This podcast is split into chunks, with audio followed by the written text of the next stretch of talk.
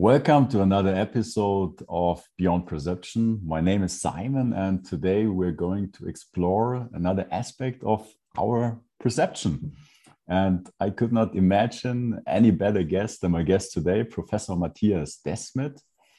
He is a professor of clinical psychology at Ghent University in Belgium with a master's degree in statistics and as an academic researcher, he started to study the statistics presented around the current pandemic in early 2020 to then also approach it from psychological standpoint. And he proposed the phenomenon mass formation to describe what has been developing a collective hypnosis that occurs on a certain societal condition. So it is really my true pleasure to speak to you. Welcome, Professor Desmet.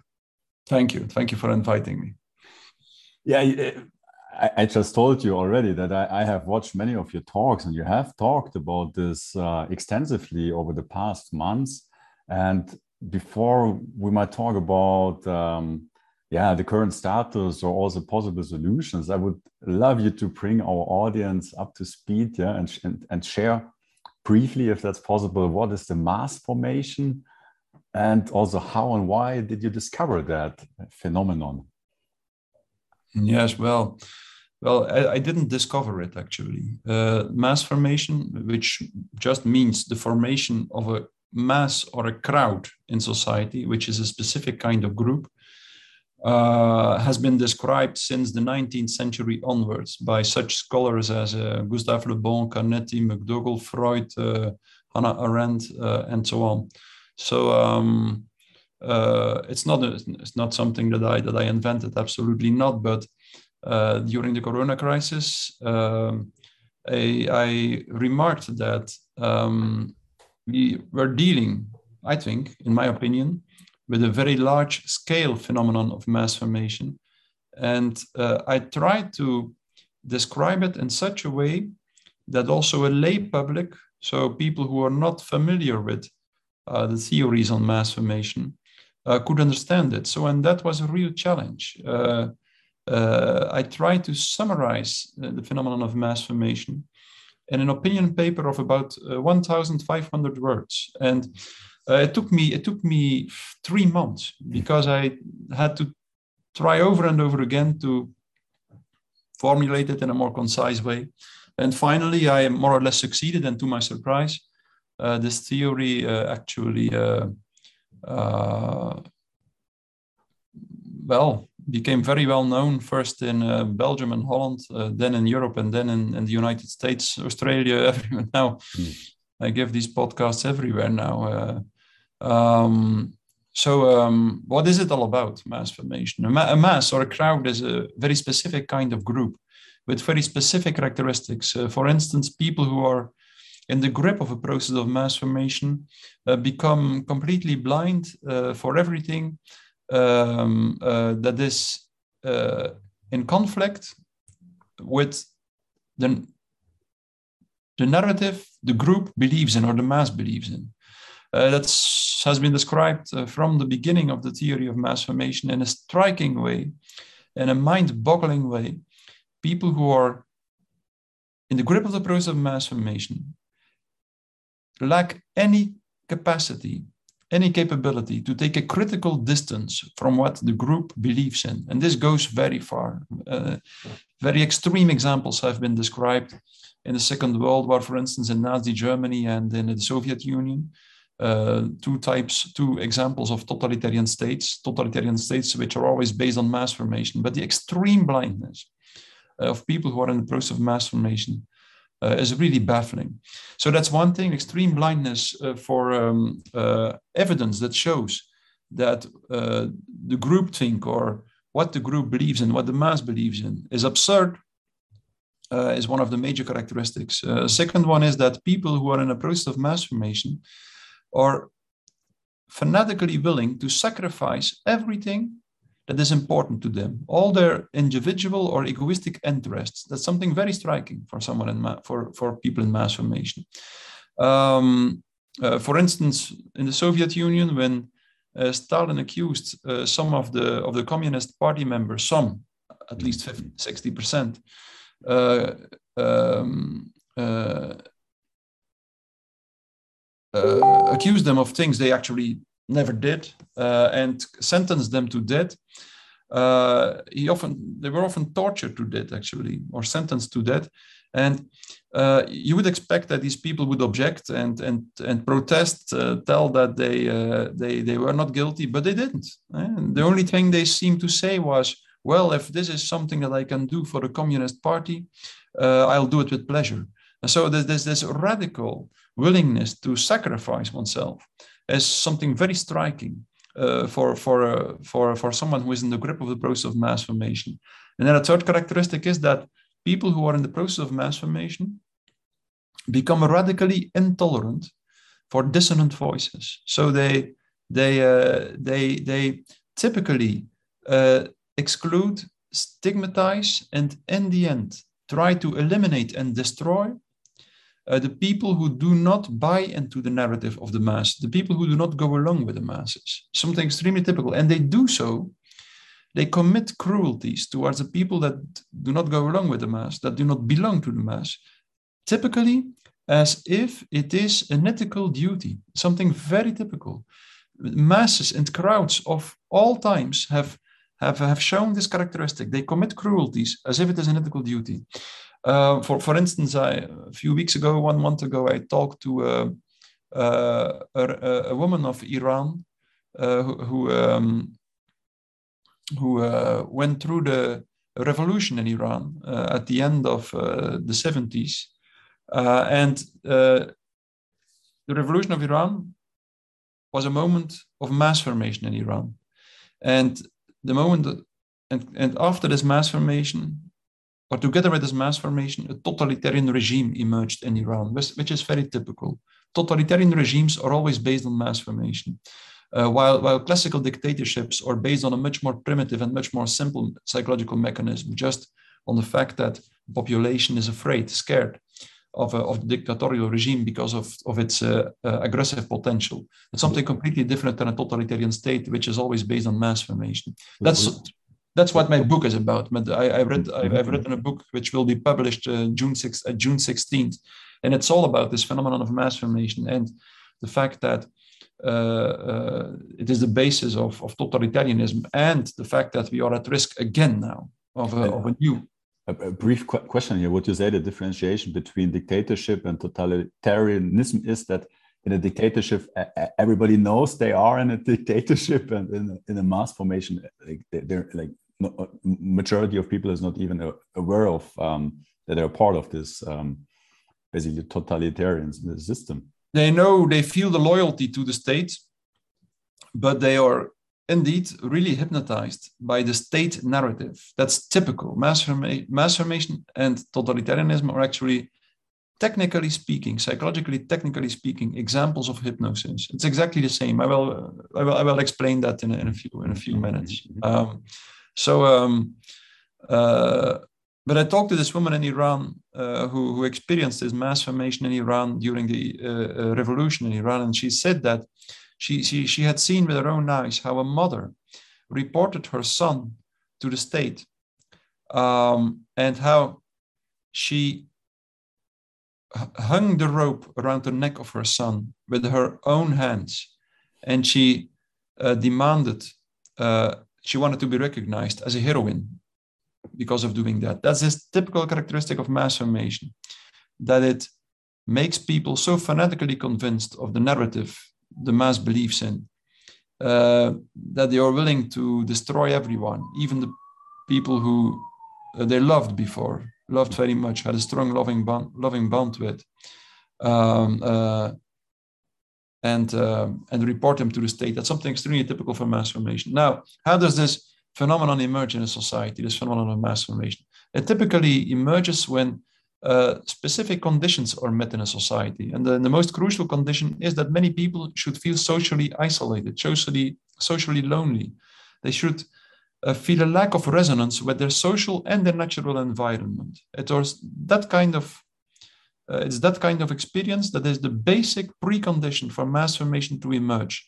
And, th- and this, for instance, this condition was really met before the corona crisis, where when a, a Gallup World polls show that somewhere in between 30 and 50% of the people felt lonely worldwide. Mm. to an extreme extent, not connected to anybody anymore. And Theresa May appointed in Great Britain appointed uh, a minister of loneliness because she recognized uh, the extent of the problem. And then also, like in the States, the U.S. Surgeon General claimed that there was a loneliness epidemic. Many people felt socially isolated. Mm-hmm. And mm-hmm. once people feel socially isolated, they typically also experience a lack of meaning making. That's typical because human beings live to have an effect on the other. Uh, experience meaning when they see that they have an effect on the other. They typically are confronted with a lack of meaning making once uh, uh, the bond with the other deteriorates. And then a, the third very important condition is that once people feel lonely and experience a lack of meaning making, they will always also be confronted with strong, free floating anxiety, frustration, and aggression. That means frustration, anxiety, frustration, and aggression that is not connected to an object or to a mental representation, meaning that people feel anxious, frustrated, and aggressive without knowing what they feel anxious, frustrating, and aggressive for. I also explained that in much more detail in my mm-hmm, book. Mm-hmm, mm-hmm. But so, and this state is, is, is an extremely aversive state because once someone, uh, if, if you feel anxious and you don't know what you feel anxious for, you cannot control your anxiety. It's hmm. simply impossible because you don't know what you're anxious for. If you feel frustrated and aggressive and you don't know why you feel frustrated and aggressive, you cannot direct your aggression at something. So you cannot, mm. you cannot channel it. You cannot, you're confronted with, with negative feelings that you cannot control. And, and, this, and if a large part of the population is in this state, then something typically might happen. If under these conditions, a narrative is disseminated through the mass media, indicating an object of anxiety, and at the same time, uh, providing a strategy to deal with this object of anxiety, then all this free floating anxiety. Might connect to the object of anxiety in the narrative, and uh, there, there might be a huge willingness to participate in the strategy to deal with the object of anxiety. Because in this way, people experience a minimal sense of control over their anxiety. They know now what they are anxious for.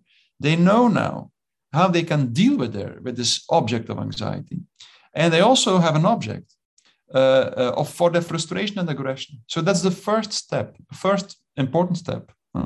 Um, and then the second step is even more important because many people at the because this first step really you see this in every type of mass formation, whether it's about the Crusades or the, the witch hunts or the French Revolution or the, the uh, Stalinism or Nazism, there is always at a certain moment when the population is in a terrible psychological state, a narrative that appears which indicates an object of anxiety, the witches or uh, uh, um, the Muslims uh, uh, during the Crusades or the, the, the Ancien Regime in, in France during the French Revolution or the Jews in Nazi Germany or the aristocracy in the Soviet Union. There is always a narrative that indicates an object of anxiety and the strategy to deal with it.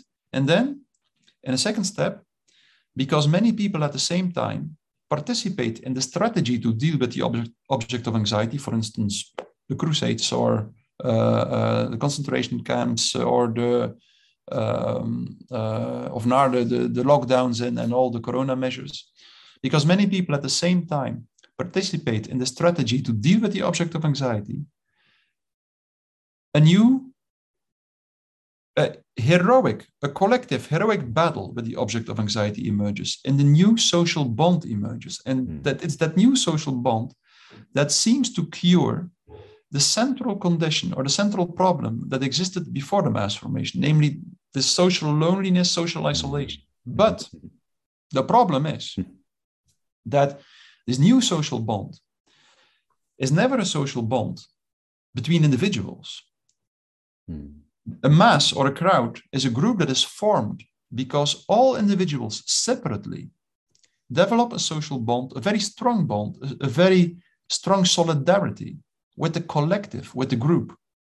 And that explains why, for instance, in every totalitarian state, which is based on mass formation, in every totalitarian state, in the end, the population arrives in a radically paranoid atmosphere where everybody is willing to report its neighbor or every, or every other individual when it doesn't live up enough, strict enough to the state narrative. So everybody expects that every individual sacrifices itself for the collective. Hmm. That's exactly what Hitler said in Nazi Germany. He said, I expect of every German that he sacrifices himself entirely for the German, uh, uh, for Germany. so that's typical. That's very typical. And in the in the Corona crisis, for instance, you could notice that while everybody was talking about solidarity and citizenship, mm-hmm. people perfectly accepted that if someone got an accident on the street, that they were no longer allowed to help them uh, unless they had a, a, surgical gloves and and and a surgical mask at their disposal.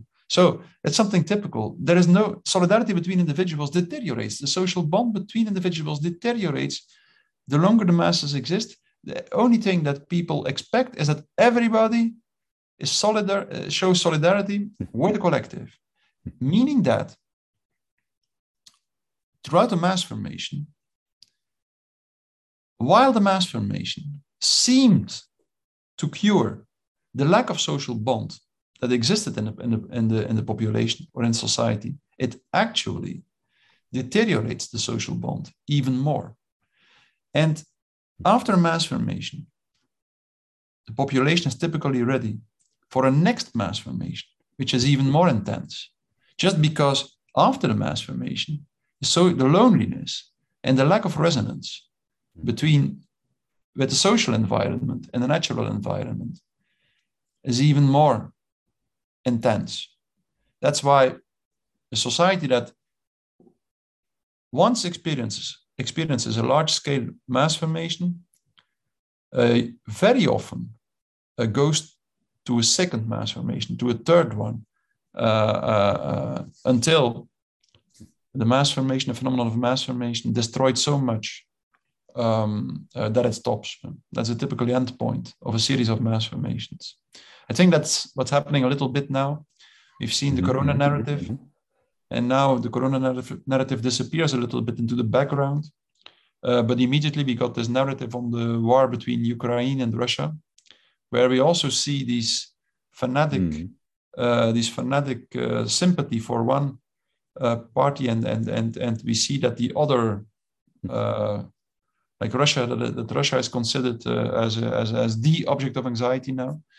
Um, so such processes are really typical. And then, and technically speaking, what happens in a mass formation is really a process of hypnosis, meaning that in a hypnosis, um, a hypnotist first detaches uh, the attention and the psychological energy from the environment and then focus it focuses it on one small aspect of of reality, like mm-hmm, mm-hmm, an object that is swinging on a chain or something. And once the attention is focused, it seems as if the person, the hypnotized person, is not aware anymore of the rest of reality. And this mechanism is extremely strong. You see this, the best example is when hypnosis is used uh, as a kind of sedation for surgical operations. So a hypnotist, even not very skilled, can focus the attention of, of the patient on one point uh, and then I've seen this with my own eyes. Then uh, the surgeon can cut through the skin, the flesh, sometimes even straight through the breastbone, and the, the, the, the, the patient won't notice it just because his attention is so is completely detached from reality and focused on one on one aspect of reality. Exactly the same happens in a mass formation. Uh, uh, first, throughout some years, some decades, uh, the connection of, of, of the population with the environment, the social and natural environment deteriorates, gets weaker. The, in the corona crisis, for instance, um, in one a strange way, people were not able to see that also the measures would claim victims and probably more victims than the coronavirus could claim. At least that was what many scientists said, and what seems very plausible to me. Um, for instance, as a consequence of the uh, uh, lockdowns, um, and the, and the economic consequences of the lockdowns, uh, thousands, ten, tens of thousands of people, maybe hundred thousands of children would die uh, because of uh, starvation in the third world countries. From the first week of the crisis, there were many scientists and even the UN, the United mm-hmm. Nations, mm-hmm. Oxfam, and other uh, institutions, one society like, look, even in the worst case scenario, the lockdowns will probably claim more victims than the virus could claim if no measures were taken at all.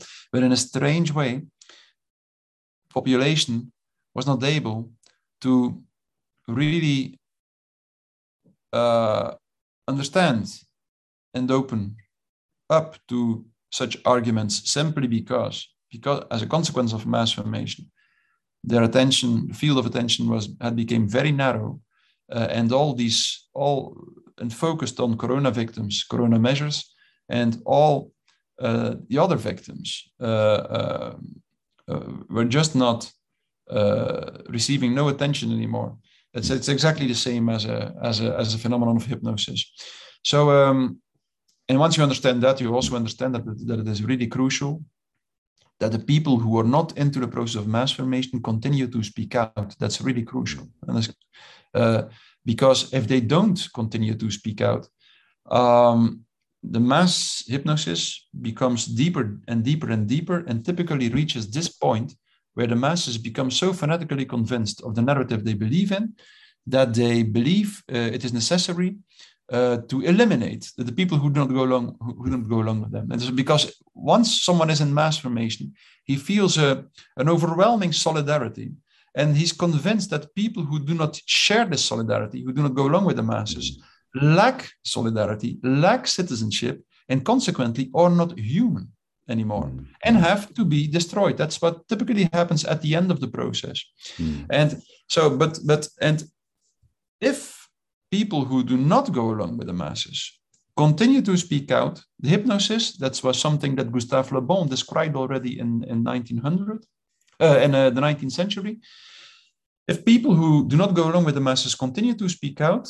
um, uh, the mass formation will not become so deep that uh, it, they, they, that uh, the, the, masses start to, to become really destructive towards the people mm-hmm. who do not go along with it. That, that, that, and if those people stop to speak out, if the dissonant voice stops to speak out, then the process that uh, happened in Russia and the Soviet Union around 1930 and in Nazi Germany around 1935 will typically start to happen.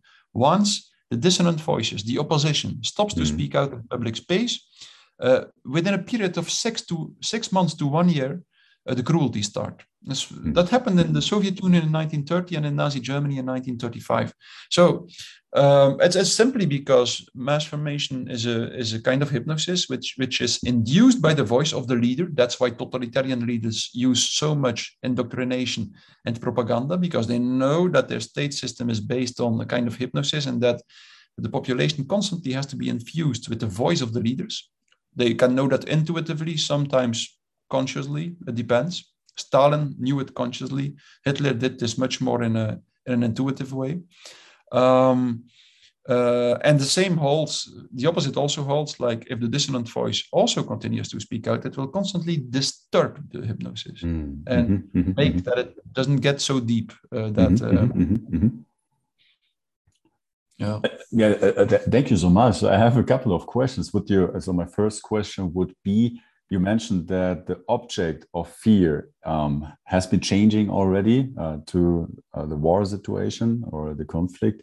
And would you say that people who maybe never fell uh, to that hypnosis or started to wake up over the last one two years, they might be prone to another form of hypnosis in a sense, projecting their, their worst fears now towards leaders or governments. Um, there, there's um, a whole sphere of um, um uh, uh, um, like theories about um, like why this came into existence. No, and and and and and what I'm referring to is that many people they might not be part of this narrative anymore, but they are still in a state of fear, and instead of possibly like looking at the origin of that fear and reflecting upon and um, and maybe then also uh, like what you say like start a conversation or a dialogue they they are like possibly in the same state but just with another object of, of, of, of like where they channel their fear again. Yes of course.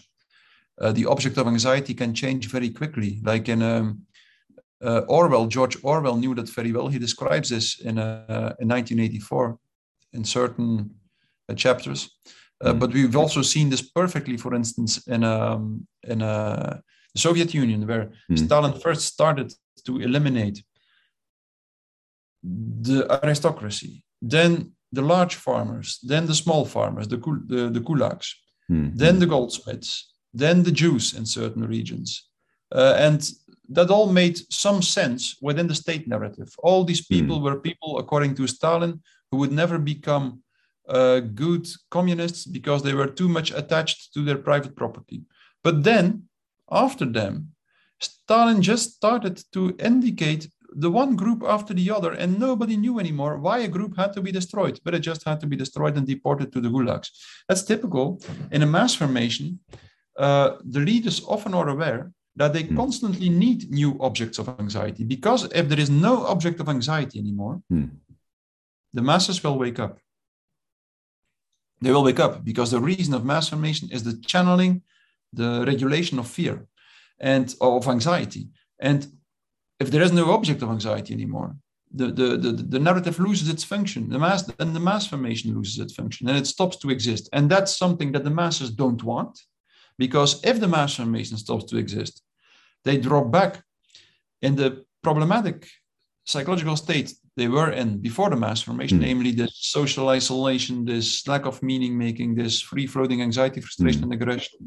Uh, and the leaders know that so the masses don't want to wake up, and, and the leaders also don't want the masses to wake up because they realize that uh, if the masses wake up, uh, they will destroy their leaders.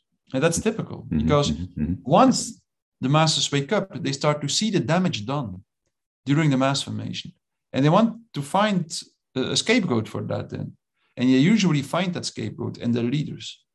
And they typically uh, uh, kill their leaders at that moment. Um, uh, so uh, that's why indeed, that's why indeed, once a large scale mass phenomenon uh, starts, it very often uh, continues for a very long time using always different objects of anxiety. Mm-hmm. So you can predict now if the war in Ukraine would uh, disappear in the background, background become less prominently uh, present in the in the media. The corona narrative might survive, might uh, revive, might uh, might uh, rise, emerge again, rise up again, and be and and provide a new object object of anxiety. That is. and, and if you now look back over the last one two years, do you see the size of the mass formation increasing, decreasing? Do you see people like more people questioning it, or like what, what's your take on that? Yeah, well, you, have, you always have to distinguish between several groups. Like, in, usually it's only about 30% of the population that is really into the process of mass formation. Mm -hmm, only 30% mm-hmm, mm-hmm. of the population that is really. what, what makes you more prone to fall prey to uh, hypnosis? It's hard to say it's very hard to say. I mean, because, possibly I also we could also be um, under some other form of hypnosis. Yes, yes, yes, yes, yes. It, right? yes, definitely, definitely, because that, that's also something that is very often observed that uh, if there is one mass formation, there is always there always is usually there always is a group that is not sensitive to the, to this mass formation and that does not uh, go along that, that does not buy into the the narrative that leads to the mass formation. But in this group, something like a counter mass formation might happen. it might also. Mm-hmm, mm-hmm. So you could also say conspiracy theories are some form of counter mass yeah. formation potentially. Yeah. Also, well, the, there are the, theories the, and realities, of course. Yeah, but yes. But the, the, the, term conspiracy theory uh, is used too much now, also to stigmatize to stigmatize theories that actually are not mm-hmm. conspiracy theories. Mm. But at the same time, of course, we see that uh, certain types of very, very exotic conspiracy thinking really um, uh, become more and more popular mm. and also become intolerant to dissonant voices show a little bit the same characteristics. Yeah. typically, conspiracy theory typically also indicates one object of anxiety. All the evil in the world uh, is attributed to a very small group, uh, uh, an evil elite, um, which also has to be destroyed according to the mm-hmm. conspiracy theory. And they typically think that by eliminating this elite, uh, the, the, the, world would uh, get rid of all its problems, which is not true, of mm. course. The, the, the, the elite, in, in, in, many respects, mirrors the masses. And, and, and the masses. Oh, pardon, pardon. No, no, go ahead.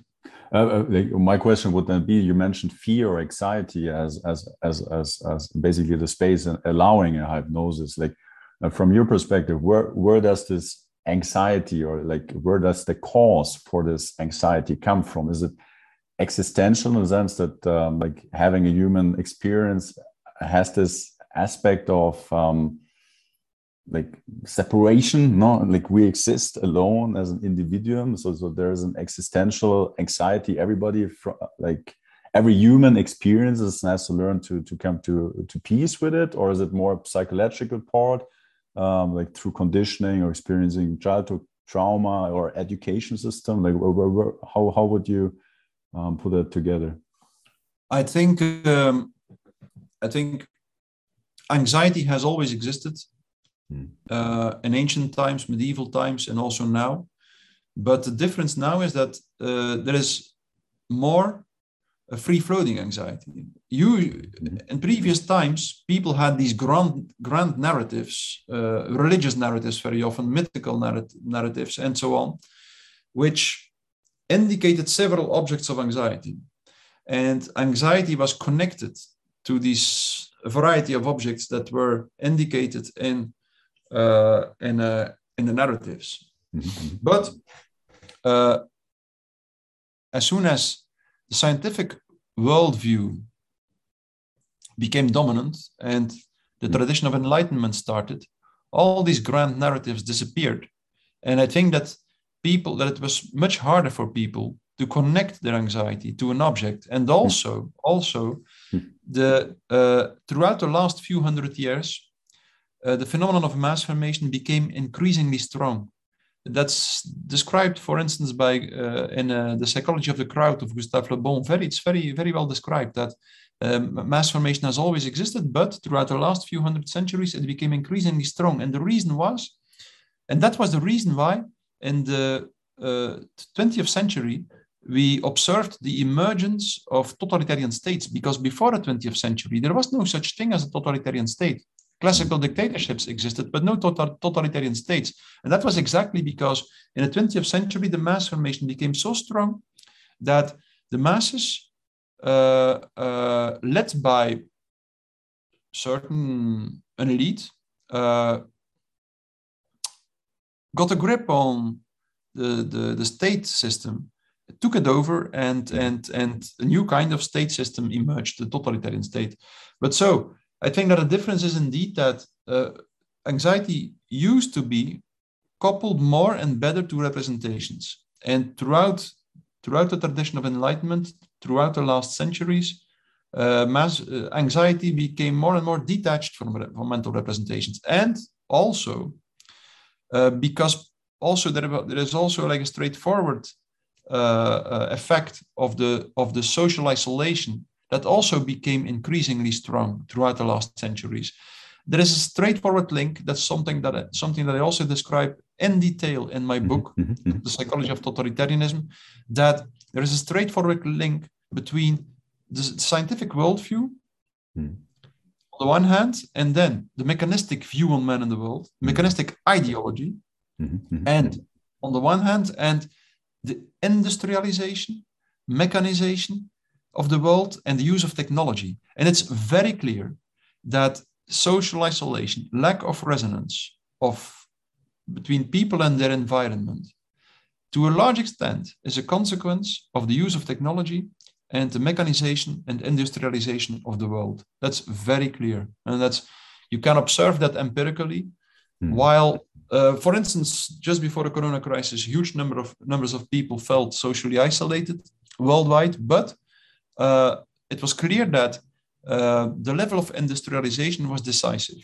The more industrialization and technology use in a country, um, uh, the more people felt the more people felt lonely. Uh, and also that's the reason also why throughout the last centuries the number of people who feel socially isolated uh, increased uh, every year, almost every year, every decade. And, and together with that, the phenomenon of mass formation became stronger and stronger. Hmm. Hmm. And uh, you, you, mentioned worldview just just now, um, or you could say a belief system in the end. No, like you could say on the one spectrum, this like material worldview. On the other hand, maybe human with a soul, yeah, like and a purpose and, and a deeper meaning of of this existence.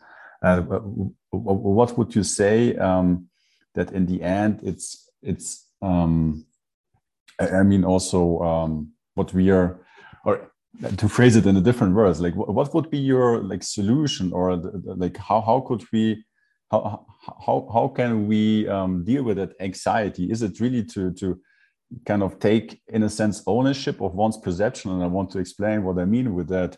Um, you could say that we're exposed to information all the time and and and unconsciously we're defining or we're giving meaning to that uh, information we're receiving which like sums up our perception or how we see ourselves how we see others and and that leading you could say to to our emotions our thoughts uh, who then uh, lead into our behavior who then create our experience of, of life so like you could you could make a relationship between how we what we experience you know, it might be a state of anxiety and um, what information we're exposed to, and also to um, the definition or meaning we attach to that information. And you mentioned before that hypnosis, it's basically limiting the information you're able to absorb. So you could say that that's a directed change on your perception. And if we talk about this right now, you might become aware of how that process is happening and you might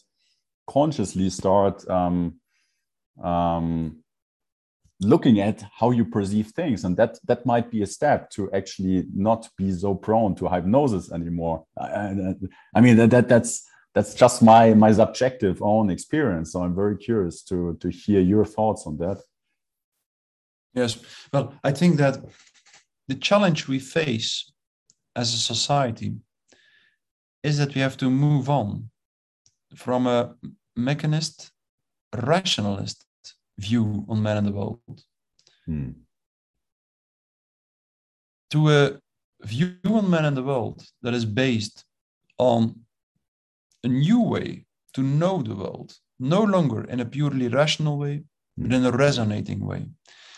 Um, look, mechanistic view on the man and the world, by that I mean that in our society, we believe that the universe, or most people believe, the, the dominant view on man and the world is that the universe is a kind of a set of elementary particles, molecules, atoms, neutrons, and so on, that interact with each other in a mechanistic way, according to the laws of, me of mechanics, and that can be perfectly rationally described mm. and understood. And um, in such a universe, in such a society, people think that rational understanding should be the central guiding principle of society. Mm. People also typically think that uh, everything in life can be rationally understood, controlled, manipulated, and changed mm. to such an extent that in the end we expect that we will be able to understand the core of life in such a way that we can avoid and eliminate all suffering even death, hmm. from our lives. And that's the illusion we live in. And the strange thing hmm. is that uh, all major scientists actually showed that they all started, almost all started from this rationalist, mechanist view on man and the world. And they all left it behind. They all moved on to a, to a new kind of knowing the phenomena around them. Around them. Someone like René Thom and also Niels Bohr and Schrödinger and Max Planck, many, almost all, all of the major scientists. Someone like René Thom expressed it in this way. That part of reality that we can rationally understand is actually extremely small. And the rest of reality we have to understand by empathically uh, uh, resonating with it. Hmm. Uh, and he also said that great scientists did not differ from common people uh, because they had a, a, larger capacity, a much larger capacity for rational understanding or for logical thinking. They mm. differed from common people because they had a larger capacity to resonate with the phenomena they were investigating. That's Rene Thom said this in a beautiful way. He was one of the most famous scientists of the 20th century and one of the founders of uh, systems theory. And um, uh, I think that's to me in my own life that became very clear. And, and that's and the, mm. the third part of my book is entirely devoted to that, to mm. that the way in which we can the way in which we can go beyond uh, uh mechanistic thinking and uh, I experienced that in my own life very well until my until when I was 35 years old, I think. Uh, I also really believed that everything in, in the world, in the universe, could be understood in a rational way. I felt like the facts, the facts, what we call the facts, they cannot else than be rational and logical. How, what would they be if they would not be uh, logical? And then suddenly, uh, by familiarizing myself with complex dynamical systems theory, I started to understand that it is not true. In complex dynamical systems theory, for instance, it is really demonstrated paradoxically in a strictly rational way that nature and what we call complex dynamical systems, which is almost everything in nature, behaves strictly, strictly irrational. Extremely important. Literally, literally, it beha- complex dynamical systems behave like, for instance, like irrational numbers, which has which have no period. Uh, these systems cannot be predicted, no matter how. Even if you have the formula that determines the the system in your hand, you cannot predict one second on beforehand how the system will behave. Uh, and that slowly, for me, made me realize that uh, human rational understanding is limited. And I think that's a precondition. If you are aware of that, and if you can accept that, if you can tolerate that your rationality, your brain is limited and will never be able to really understand life around you, then you can stop to lock up yourself in your own thinking. And you can you can open up really open becoming open to uh, the mystery the irreducible mystery in all things around you in the plants in nature in the human beings around you as long as you believe that you can reduce the things around you to the categories of your own rational understanding you actually don't really see the things around you. You see mm. your own thinking. You're locked up. You're locked up in your own head. And um, to the contrary, if you can understand, if you can realize that your thinking will never be able to grasp the core of life around you, you can open up to the mystery of the things around you. And then, almost literally, because you open up, the strings inside of you can start to resonate with the music of life around you. And at that moment, I believe that I believe that it is at that moment that um, we also can tolerate can tolerate uh, death and suffering. It's strange. It's strange. But I think really, almost literally, I realized that only later, in retrospect, that that was probably the reason why I could tolerate ideas of thoughts on death and suffering better and better. The more I realized that my rational understanding was limited and was not the way to really know life and nature around me, just because if you can start to resonate with things around you, you are part, you participate in the eternal music of life, and you understand that your life won't stop uh, when your body dies or something. Mm. And um, I think that's the real challenge of our culture. We have to become more and more aware of the limits of our rational understanding and we have to move on to a new way, a different way of knowing the world around us, a resonating way of knowing the world around us, which will bring us in touch with the core of life without ever being able to possess that knowledge. That knowledge is eternally outside of us. And in the best case, we can, from time to time, participate in this knowledge, resonate with it, mm. uh, mm. then lose it again, and go back to it in a new way, a more pure way, resonate, resonate even more with it. So I think that that's the path I think that we have to walk to really get rid of the problems we are facing now. All the seemingly unsolvable problems that are forcing themselves to the fore now. Uh, I think that's the challenge we have to uh, hmm. uh, we have to face. We have to accept. Um,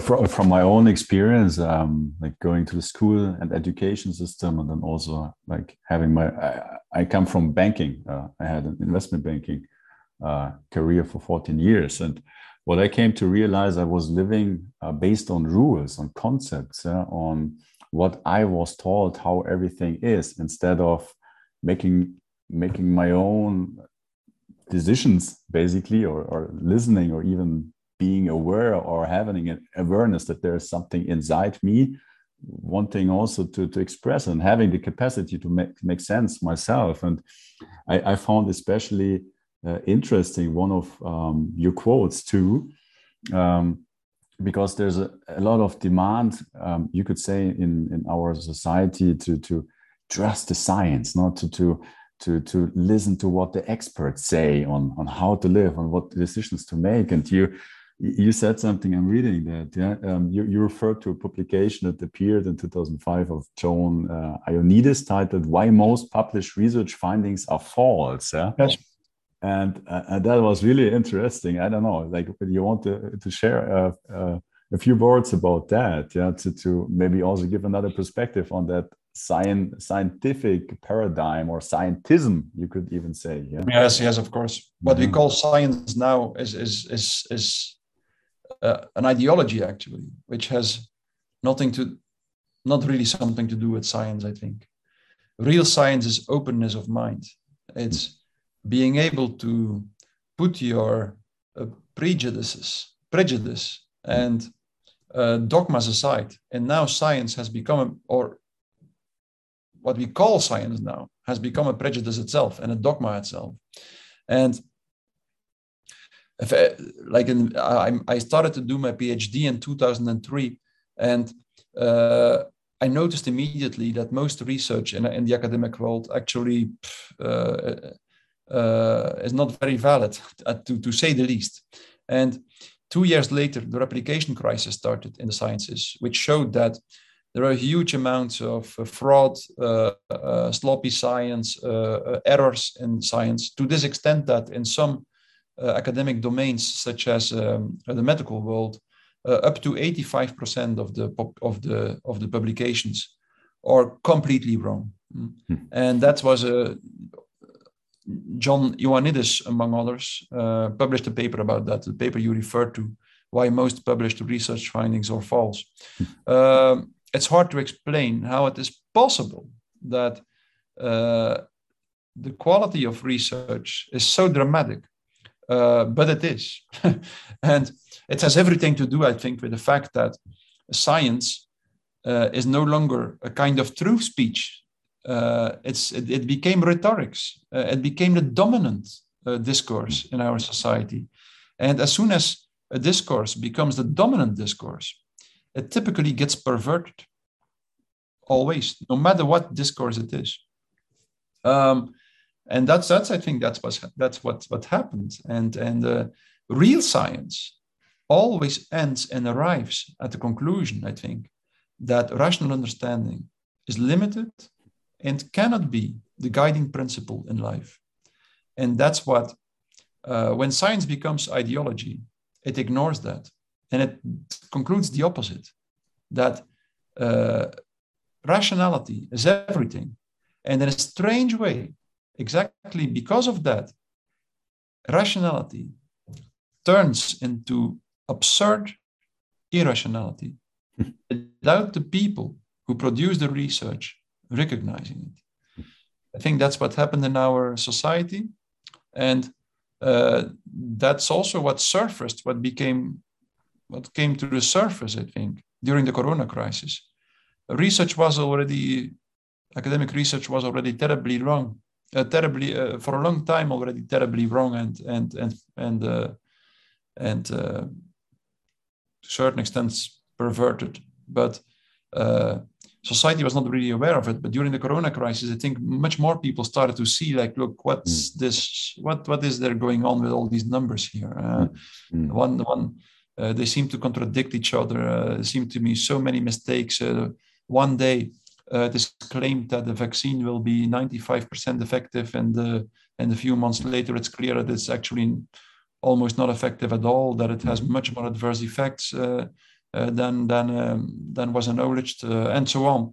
Mm. So um, um, uh, I think that that's that was nothing new to me. I, have seen this all before during the corona during the, the replication crisis in the sciences, and that was also I think why John Ioannidis was one of the first major researchers during the corona crisis to object and to say, mm look, people, there is something really wrong with the corona numbers here. Right? Mm, mm. Uh, he was, he, he, uh, yeah.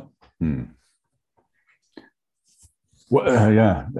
Thank you, Professor Desmet, yeah, for, ta taking the time. I, I, know you're super busy, and you also mentioned before that uh, you're about to publish a book. Uh, you want to share a few sentences about um, what it is about with our audience? The, the, the book is, is, is, is about, uh, so the, the title of the book is The Psychology of Totalitarianism. And it's all about the fact that at this moment, we are at risk uh, of being confronted with a new kind of totalitarianism. No longer a fascist totalitarianism, such as Nazi Germany, or no longer a totalitarianism, totalitarianism such as uh, the Soviet Union, but a new kind of totalitarianism, which was anticipated in 1951 already by Hannah Arendt, hmm. uh, who wrote this wonderful book, uh, The Origins of Totalitarianism, uh, and who warned the world already that after Nazism and Stalinism, we would witness the emergence of a new totalitarianism, a technocratic totalitarianism, mm. which was no longer led by gang leaders, she said, such as Stalin or Hitler, but by dull bureaucrats and technocrats. And I'm think that that is what we are about uh, uh, to witness now, and that we see that democracy is giving way to technocracy, to a society that is led by experts, so called experts, who take decisions based on rational mm. or pseudo rational mm. decision making and who relentlessly impose a rationalistic uh, um, ideology to society, who try to reshape society according to a rationalistic, technocratic ideal, who try to change society as we know it now into a strictly technologically controlled society, as it is described by Harari, for instance, in his book Homo Deus, which is a mm-hmm. disaster, a disaster. Yeah, Um, and uh, that's the only thing we need now, I think, for such a technocratic society to emerge is that this phenomenon of mass formation continues because um, in one way or another, it seems that the only way to solve the problems the masses believe in at the moment is technological control. Hmm. The introduction of QR codes to control the virus, hmm. uh, mRNA vaccines, uh, the introduction of a digital ID in Europe the introduction of digital coins, and so on.